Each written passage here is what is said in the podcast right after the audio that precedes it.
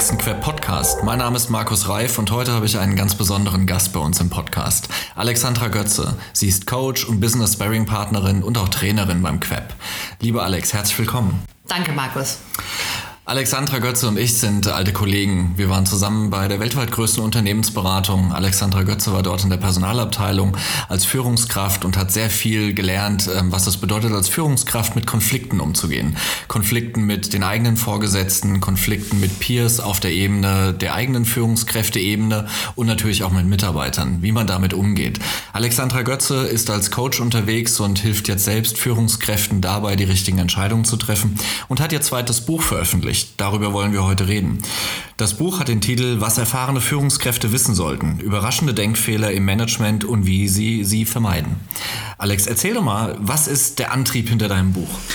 Der Antrieb war, ich bin jetzt im achten Jahr als äh, Business Coach unterwegs und der Antrieb war, dass ich gemerkt habe, dass ich eigentlich drei Nenner habe, mit denen ich hauptsächlich immer mit dem Kunden am Arbeiten bin. Der erste Nenner ist das Thema eigene Denkmuster, das hat man sowieso immer, also die Wirklichkeitskonstruktion, welche Überzeugungen habe ich, mit welchen Annahmen gehe ich in die Welt.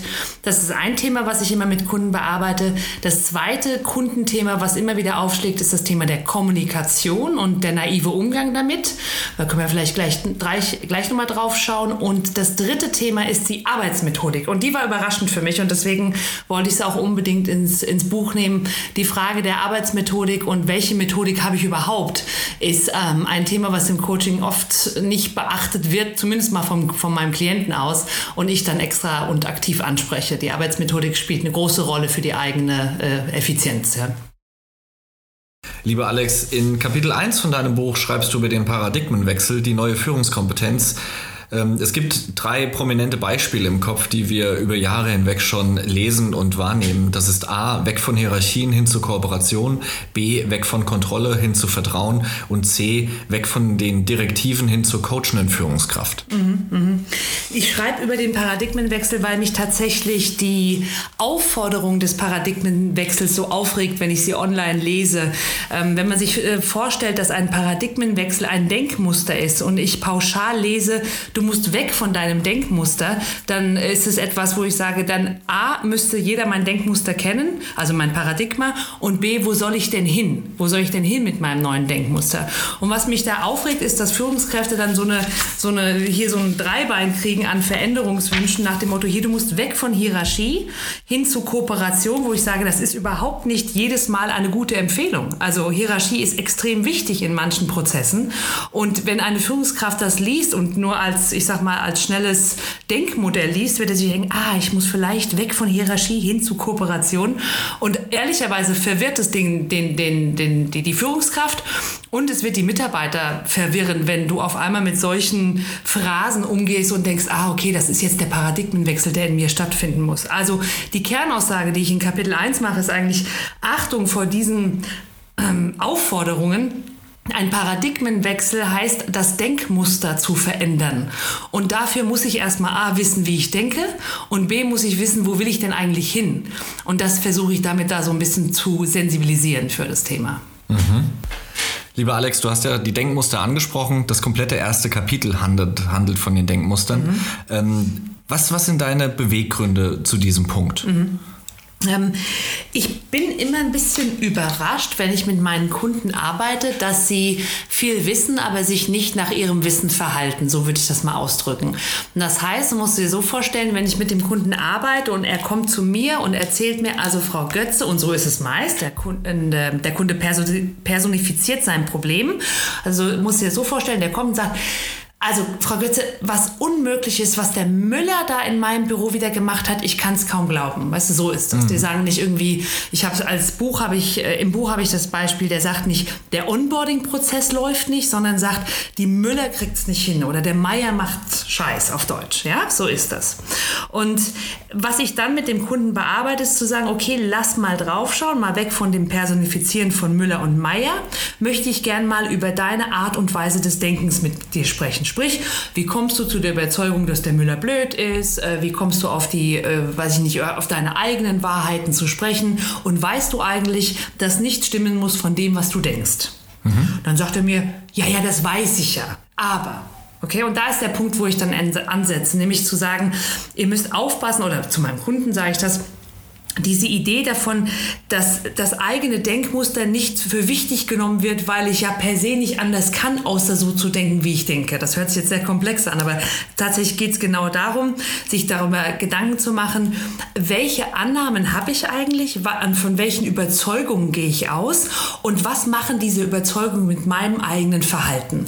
Will heißen, ich bin der Meinung, man sollte dies und jenes nicht und all diese Mannsätze, die versuche ich im Coaching aufzubrechen und zu sagen, das ist, das ist überhaupt nie objektiv beschrieben worden. Du glaubst, man tut es nicht, aber der Müller tut es anscheinend, also lebt damit, dass der Müller es tut.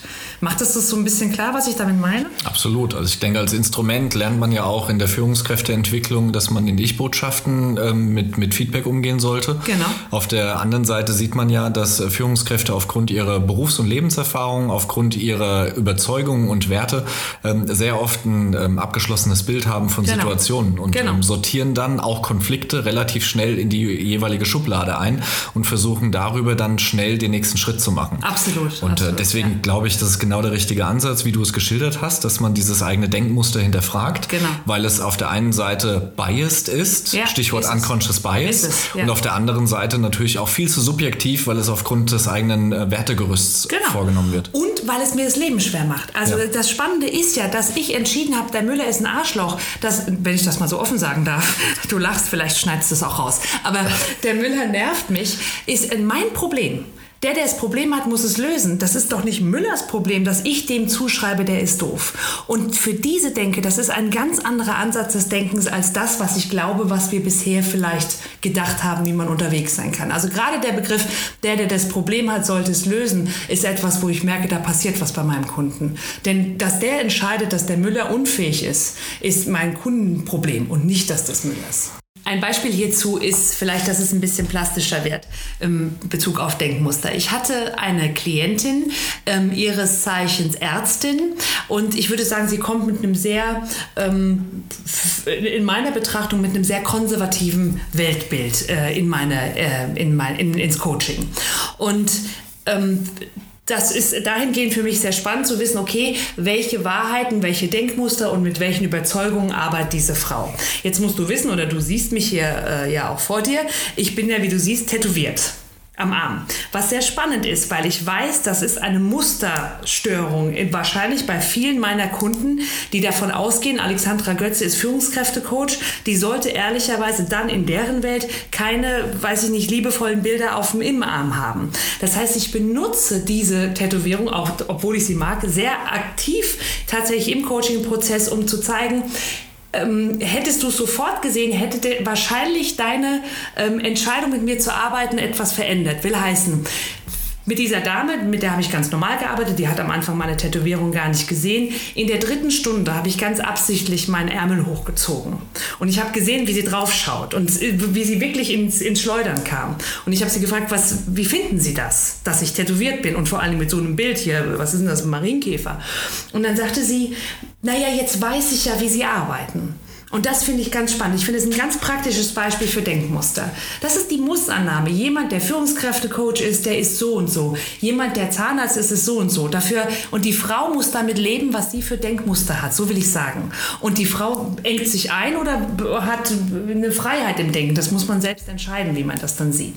Ja, diese Denkmuster, Klischees, Routinen, egal wie man das beschreiben möchte, die erleben wir ja auch in der Rekrutierung sehr oft. Genau, das ist genau ähm, der Punkt. Dass dann Führungskräfte oder Hiring Manager Manager ähm, mit, mit einem vorgefertigten Idealbild des Kandidaten in ein Bewerbungsinterview gehen und ähm, sagen dann, und ich hatte dieses Beispiel selbst mal bei einer alten Kollegin, ähm, die hat eine Hotellerie-Ausbildung gemacht yeah. und sagte, für mich ist der ideale Mitarbeiter jemand, der eben genau die gleiche Ausbildung gemacht hat, weil der ist super serviceorientiert. und ähm, die hat immer mit dieser Perspektive auf das Thema drauf geschaut. Yeah. Und somit ähm, sorgst du halt am Ende nicht für Vielfalt mhm. und für, für intellektuelle äh, Unterschiedlichkeit in den Teams, die ja zu besseren Ergebnissen genau. führt, sondern du bleibst halt recht eindimensional. Du bleibst eindimensional, du engst dich selbst ein. Es kann überhaupt nicht, sag ich mal, konstruktiv werden, wenn du so mit deinen, wenn du dich zumindest nicht hinterfragst in Bezug auf deine Annahmen. Tattoo gleich unseriös. Ich glaube, das ist zum Beispiel jetzt bei meinem Beispiel etwas, wo ich sagen würde, in dem, in so wollte ich mich nicht ein, äh, einengen im Denken. Ich festgestellt, das, das ist gar nicht so trivial, Kommunikation. Mhm, genau, ja, genau. Wie hast du es analysiert? Ja, es ist eigentlich, ähm, habe ich zurückgeguckt ne, und habe mich gefragt, welche ähm, Kommunikationsausbildung, Schulung, Fortbildung hatte ich denn? Und ich hatte drei große und ich habe festgestellt, dass meine Klienten, die Anfang 40 bis Ende 50 sind, ähnliche Erfahrungen gemacht haben oder ähnliches Wissen aufgebaut haben zu Kommunikationsmodellen.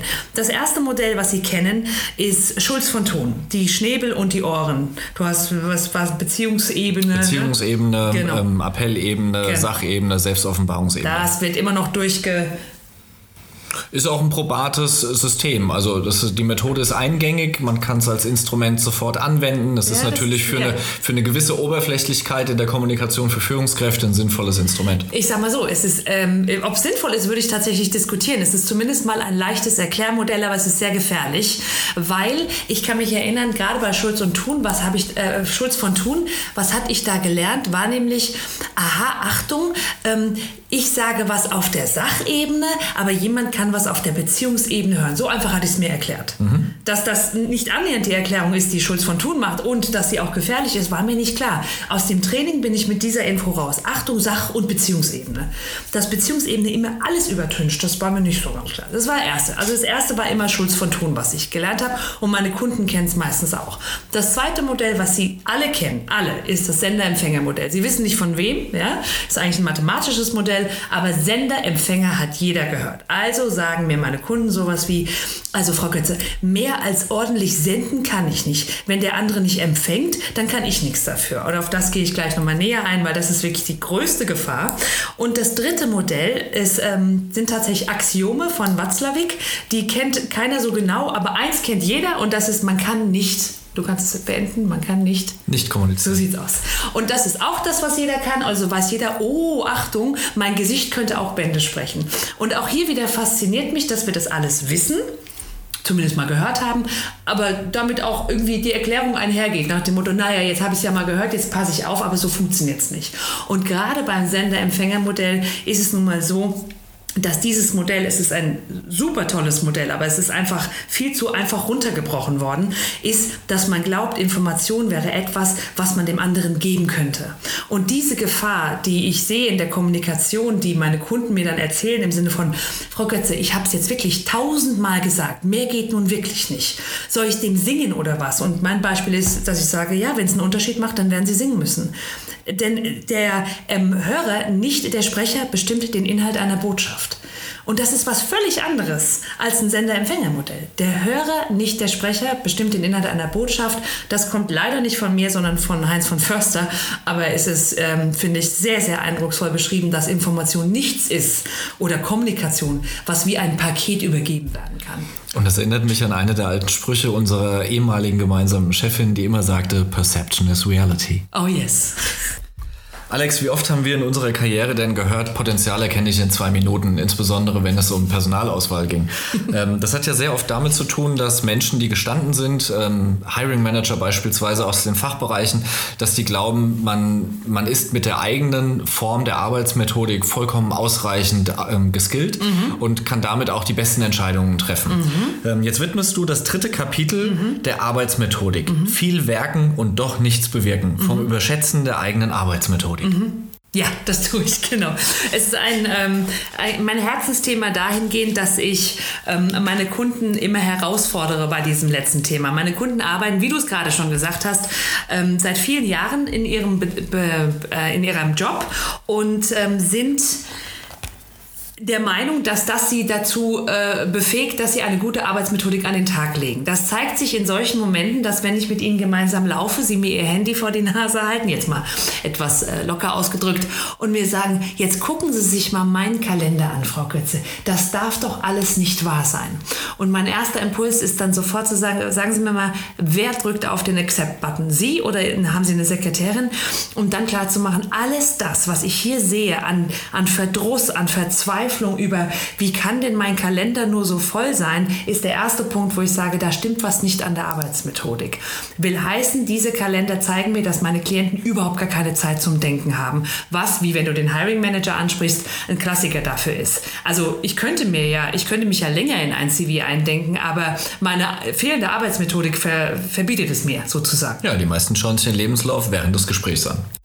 Alex, welchen ganz konkreten Tipp hättest du denn zur Arbeitsmethodik? Naja, so aus dem Handgelenk würde ich sagen, dass es schon Sinn machen sollte, darüber nachzudenken, ob man immer noch genauso arbeitet wie vielleicht vor fünf, sechs, sieben Jahren. Äh, mit jedem Jobwechsel, meines Erachtens, musst du deine Arbeitsmethodik neu überprüfen und schauen, wie du abarbeitest, wie du Kalendereinträge managst, äh, inwiefern du dir Blocker in den Kalender machst und ihn auch wirklich aus, äh, die dir auch wirklich durchziehst. Ähm, ich habe natürlich viele Kunden, die mir jetzt gerade in Bezug auf Kalender sagen, sie müssen in Termine gehen. Auch das ist die Frage, die man sich stellen muss wie wichtig, wichtig ist es mir überhaupt, äh, in einem Termin zu sitzen. Also Arbeitsmethodik ist nicht nur Terminmanagement, aber ein großer Teil davon. Und ähm, es hilft, sich äh, Gedanken darüber zu machen, ob man wirklich noch effizient unterwegs ist. Alex, vielen lieben Dank. Das Buch Was erfahrene Führungskräfte wissen sollten, überraschende Denkfehler im Management und wie sie sie vermeiden, ist bei Springer Gabler erschienen und ist über alle Kanäle, über die man Bücher beziehen kann, erhältlich.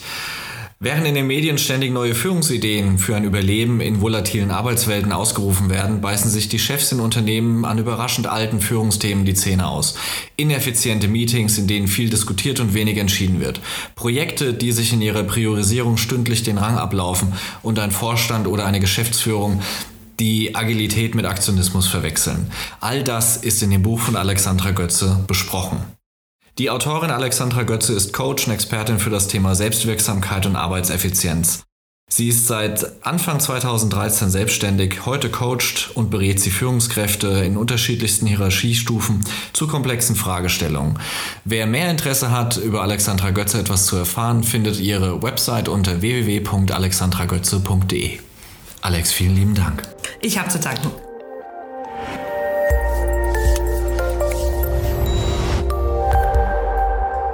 Das war ein weiterer Queb Podcast. Den Queb, Bundesverband für Employer Branding, Recruiting und Personalmarketing, finden Sie nicht nur in den üblichen Podcast-Kanälen, sondern auch über unsere Website www.queb.org.